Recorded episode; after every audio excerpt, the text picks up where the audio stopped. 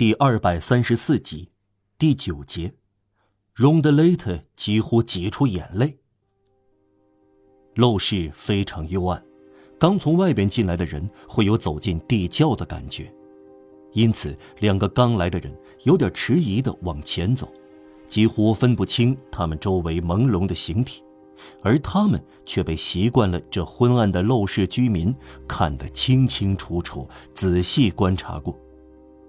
白发先生目光和蔼而忧郁，走过来对荣德雷特老爹说：“先生，您在这个包里会找到新的衣服、袜子和毛毯。我们至尊的恩人待我们太好了。”荣德雷特说，一躬到地，然后俯向他大女儿的耳朵。这时，两个来访者在观察着悲惨的房间。他低声迅速地说。我说什么来着？旧衣服没有钱，他们都是一路货。对了，给这个老笨蛋的信署什么名儿？法邦托。女儿回答：“戏剧艺术家。”好。荣德雷特做得很对，因为这时白发先生向他转过身来，对他说话的神态就像要问他的名字。我看您的境况值得同情，先生。呃，法邦托先生，荣德雷特赶快回答：“哦，法邦特先生，是的，正是这名字，我想起来了。戏剧艺术家先生获得过成功。”说到这里，荣德雷特显然认为抓住慈善家的时机来了，他大声说起来，嗓音既像集市卖艺的大言不惭，又有大路上的乞丐的低手下心。塔尔玛的学生先生，我是塔尔玛的学生。从前运气对我笑脸相迎，哎，眼下轮到晦气了。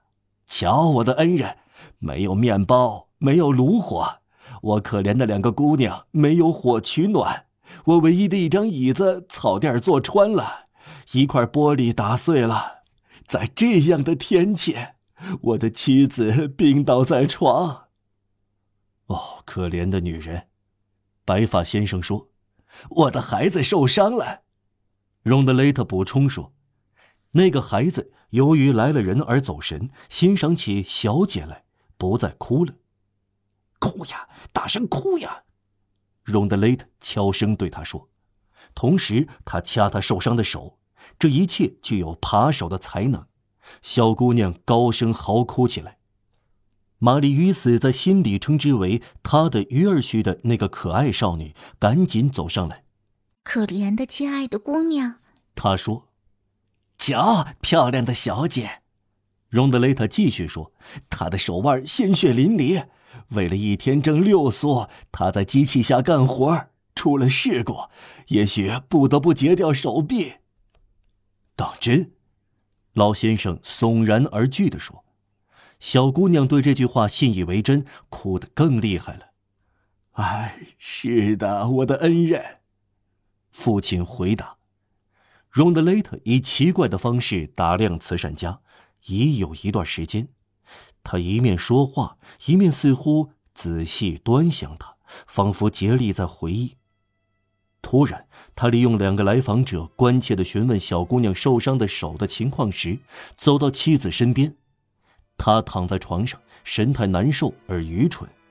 荣德雷特非常小声的急速对他说：“好好瞧瞧这个人。”然后他向白发先生回过身来，继续诉苦：“您瞧，先生，我呢，我的全部衣服只有一件我妻子的衬衫，而且都撕烂了。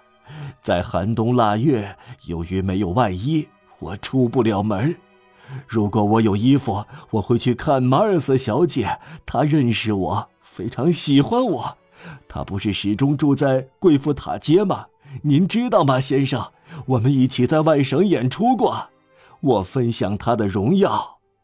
塞利曼娜会来援助我，先生。埃尔米尔会向贝利泽尔施舍的，可是不行，没有衣服，家里一文不名。我的妻子病了。一文不名啊！我的女儿严重受伤，一文不名啊！我的妻子常憋气，岁数大了，再说又加上神经系统有毛病，她急需急救。我女儿也需要急救，但是医生呢？但是医药费呢？怎么付钱啊？一文不名啊！我会跪在石生丁面前，先生，艺术就陷入这样的境地啊！您知道吗？我可爱的小姐，还有您，我慷慨的保护人，您知道吗？你们显示出美德和仁慈，使这座教堂满屋生香。我可怜的女儿去祈祷时，天天看到你们，因为我以宗教信念培养我的两个女儿。先生，我不愿意他们演戏。啊哈哈！怪人，要让我看到他们失足，我呀。我不开玩笑，我向他们灌输荣誉、道德、贞操。问问他们吧，要走正路。他们有一个父亲，这不是那些不幸的女孩，先是没有了家庭，最后嫁给众人无人的姑娘，变成人尽皆夫。当然了，法邦图家没有这种事。我会教育他们保持贞洁，要做正直的人。要文雅，要信仰天主。见鬼！哎，先生，高尚的先生，您知道明天会发生什么事儿吗？明天二月四日是忌日啊！我的房东给我的最后期限。如果今晚我不付房租，明天我的大女儿我。我发烧的妻子，我受伤的孩子，我们四个人统统要从这儿被赶出去，扔在外面，在街上，在大街上，没有躲避的地方，在雨中，在雪下。就是这样，先生，我欠四季度的房租，一年的房租，就是说，六十法郎。荣德雷特在说谎，四季度房租只有四十法郎，他不可能欠四季度的房租，因为玛丽与斯为他们付了两个季度的房租，还不到半年。白发先生从兜里取出五法郎，放在桌上。荣德雷特刚来得及在大女儿的耳边小声说：“无赖，他让我拿着五法郎干什么？还支付不了我的椅子和玻璃钱，所以你要把本捞回来。”白发先生脱下套在蓝色礼服上的褐色大衣，扔在椅背上。法邦图先生，他说：“我身上就只有五法郎，但我要先将女儿送回家。今晚我会再来。您不是今晚要付房租吗？”荣德雷特的脸豁然开朗，但表情古怪。他急忙回答：“呃呃，是的，我尊贵的先生，八点钟我应该到房东那里。”呃，六点钟我会到这里来，给你送六十法郎来。我的恩人，荣德雷特失态的叫道。他又低声说：“仔细看看他老婆。”白发先生挽起漂亮少女的胳膊，转向门口。晚上见，朋友们，他说。六点钟，荣德雷特说。六点钟。这时，搭在椅背上的大衣引起荣德雷特大女儿的注意。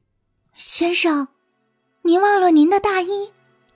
荣德雷特向女儿投以骇人的一眼，还可怕的耸耸肩。